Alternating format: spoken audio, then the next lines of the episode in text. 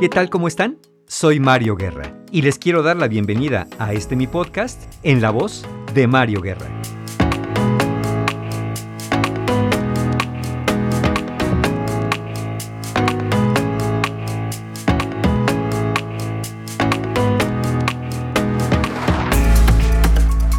¿Qué tal? ¿Cómo están?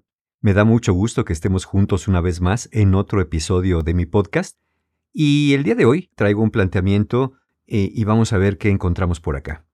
La pregunta es, ¿el amor alcanza o no alcanza? ¿Ustedes qué dicen? Seguro estarán pensando, ¿alcanza para qué? O mejor dicho, ¿para qué alcanza?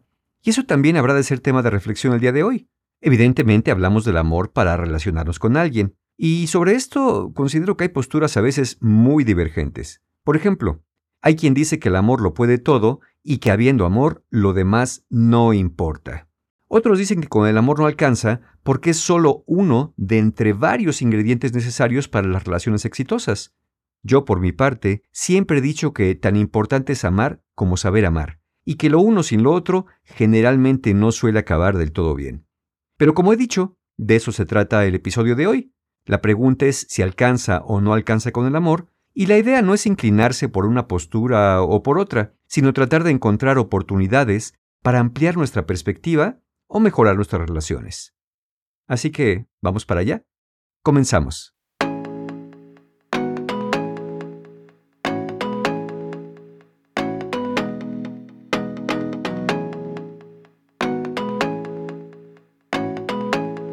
¿De dónde vendrá esta idea de que solo con el amor basta? Quizá de manera repetida, desde escritos sumerios hasta historias como Romeo y Julieta y otras más contemporáneas, todas ellas nos han ofrecido una visión idealizada del amor que todo lo vence, que todo lo puede y que acaba por triunfar de una forma u otra. Se nos ha dejado entrever que si se lucha por el amor, eso nos hace más dignos de él, que si se muere por amor, entonces el amor era verdadero, y que además no cualquiera lo alcanza de verdad. Ya se nos dijo que casi todos sabemos querer, pero poco sabemos amar, porque amar es sufrir y querer es gozar, ¿no es cierto? Puede que algunos caigan rendidos a la idea de que los enamorados se distancian, se pelean y luego se reconcilian, se pierden y luego se reencuentran, incluso en otras vidas. Algunos vuelven del más allá o se quedan a esperarnos, deteniendo su viaje astral para que ni la muerte nos separe.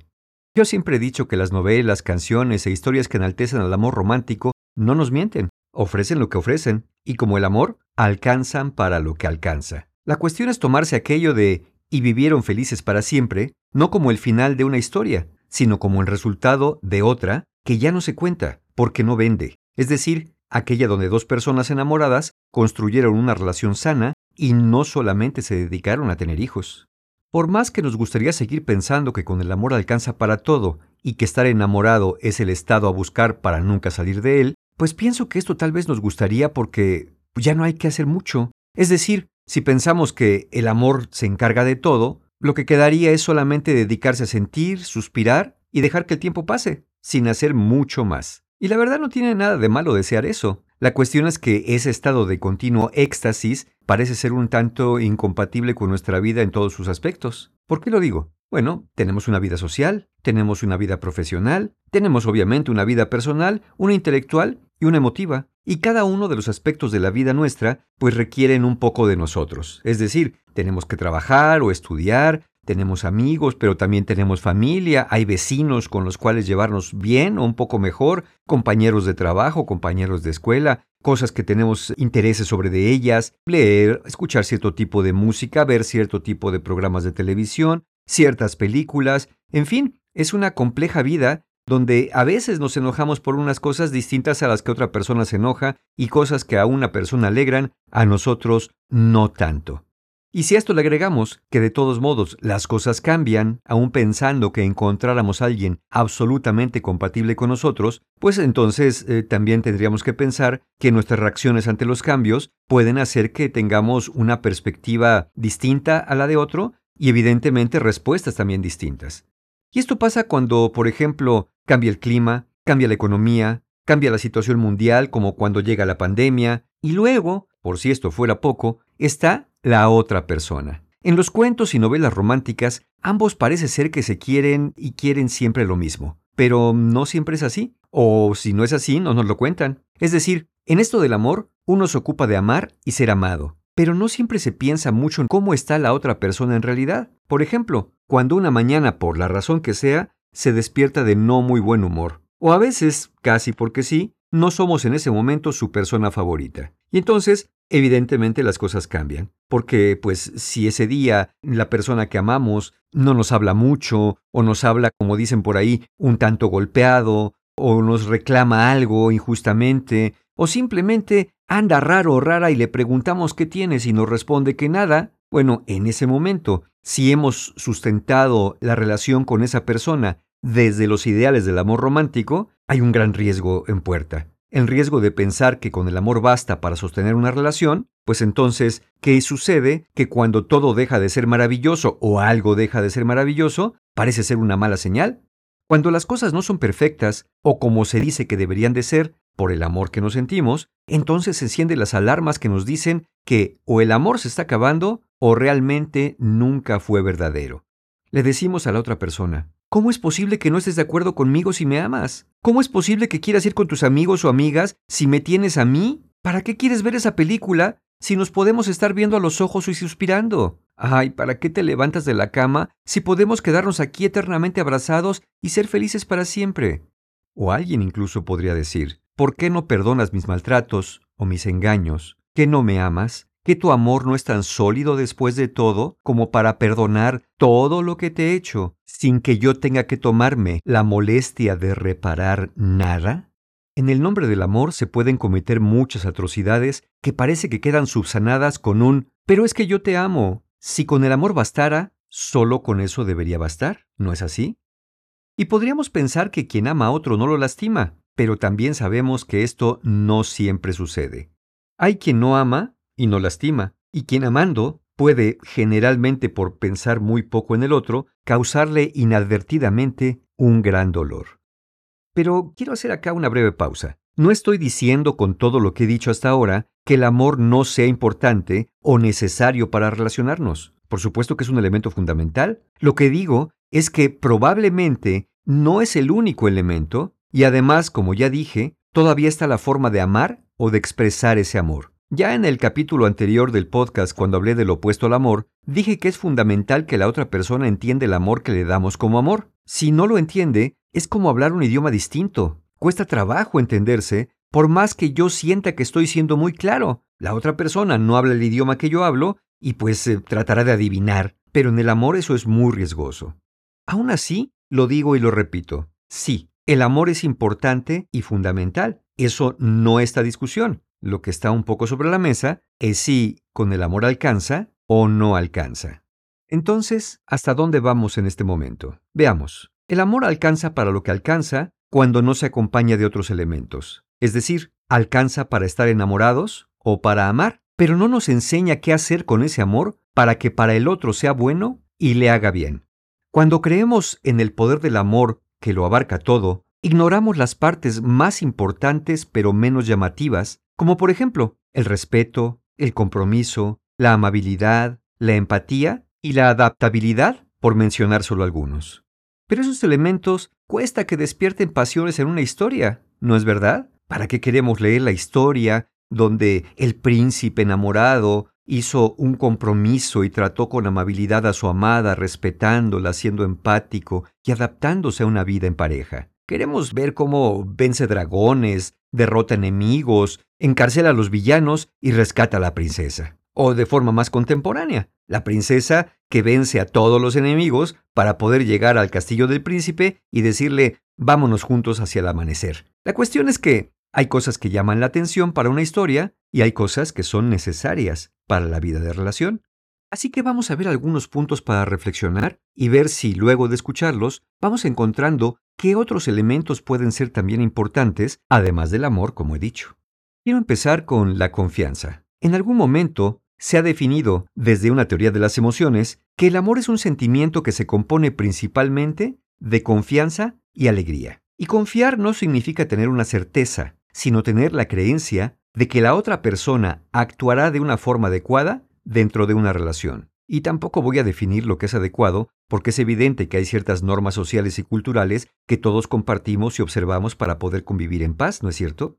Confiar es tener esperanza en la otra persona y la relación. Una esperanza profunda que es distinta de la fe. Cuando tienes fe, crees porque quieres creer. Cuando tienes esperanza, crees porque sientes que tienes razones para creer. Probablemente por eso aquello del amor a primera vista sea solo eso, porque cuando conocemos a alguien, no tenemos razones para creer que juntos podemos crear y sostener una relación de pareja satisfactoria. No nos conocemos. Conocerse se va dando con el tiempo y la convivencia. Con el amor a primera vista, el impulso del amor es tan grande que tu cabeza te convence de razones que no hay y entonces, con la fe, pues es que debe de bastar. No digo que el amor a primera vista nos condene al fracaso, digo que nos deja un tanto en riesgo.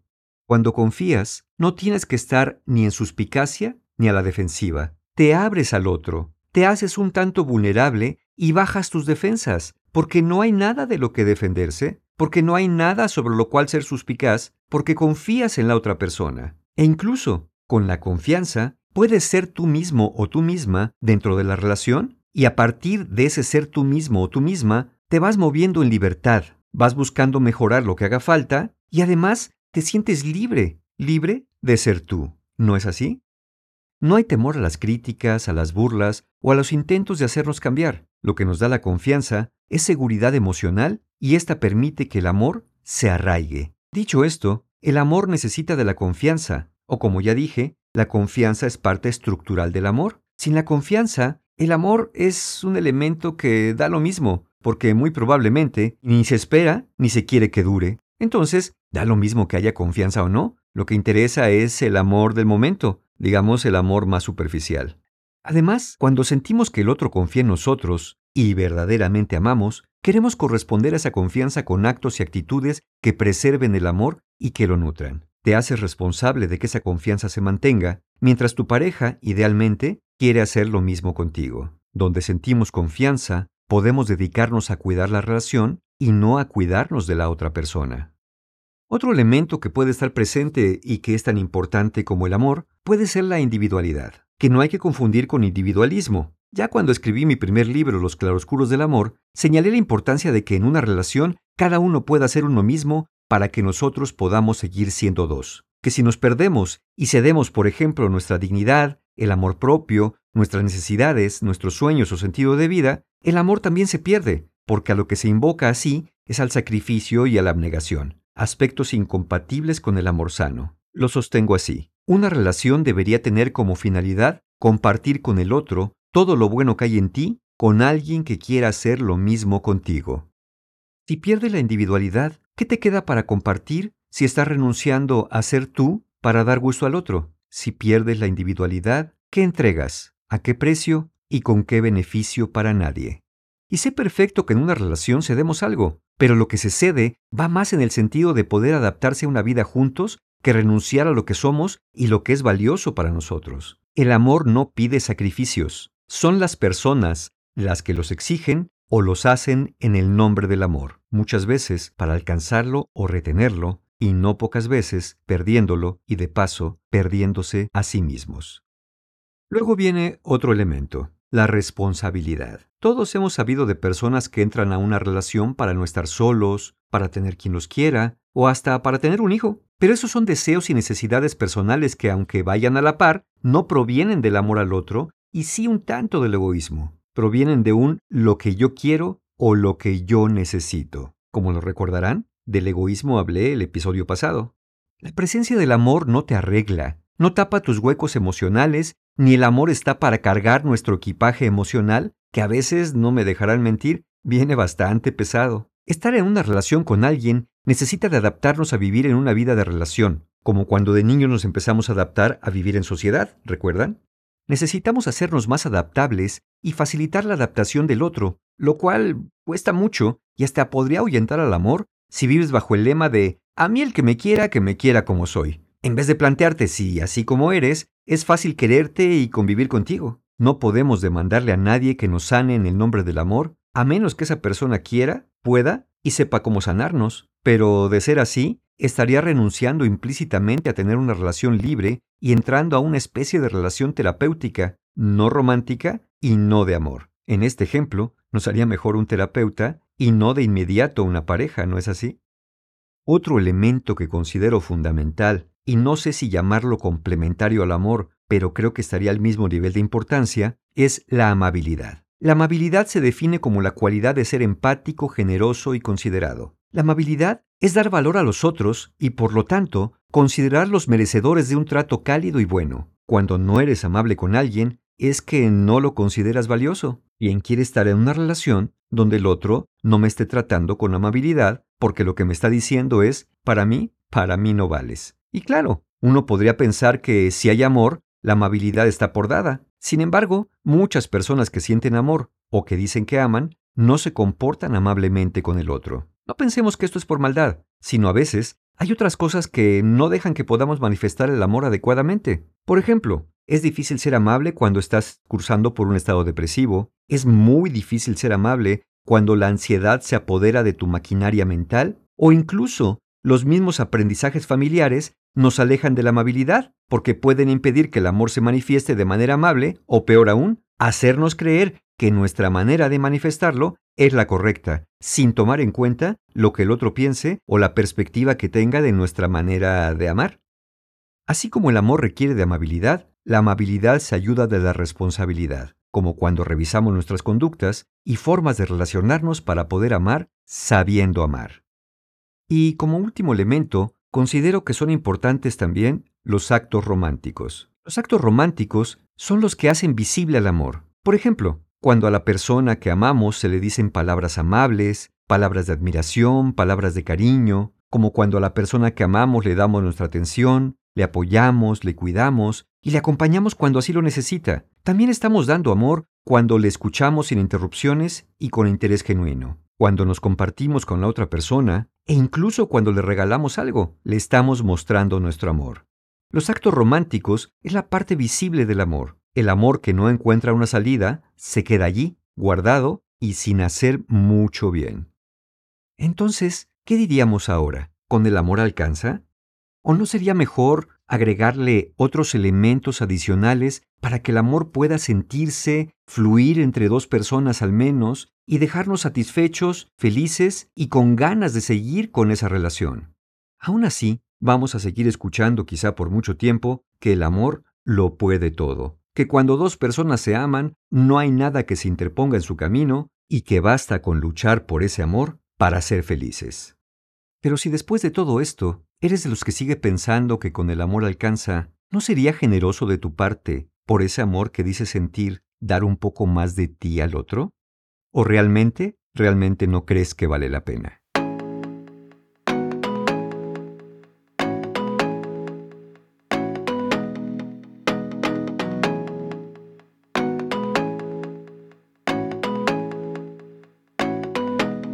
En estos breves segundos de la cortinilla, me quedé pensando precisamente en eso que acabo de decir. Es que qué más da que el amor alcance. Está bien, ojalá que alcanzara, y pensemos que sí lo hace, pero no podríamos dar un poco más. No podríamos ocuparnos de otros aspectos. Hasta cuando vamos de viaje. Llevamos el dinero y las cosas necesarias y a veces un poquito más, por si se ofrece, por si algo hace falta. En aquello de más vale prevenir. ¿No sería verdaderamente un acto de generosidad poder dar un poco más, aunque con el amor alcance? Me parece algo interesante para reflexionar. Y bueno, cada uno, cada uno sacará sus conclusiones. Como siempre en este podcast, al final, su opinión siempre es la más valiosa. Pues bien, con eso terminamos. Yo confío que nos volveremos a escuchar en el próximo episodio, como siempre, aquí, en la voz de Mario Guerra. Hasta pronto.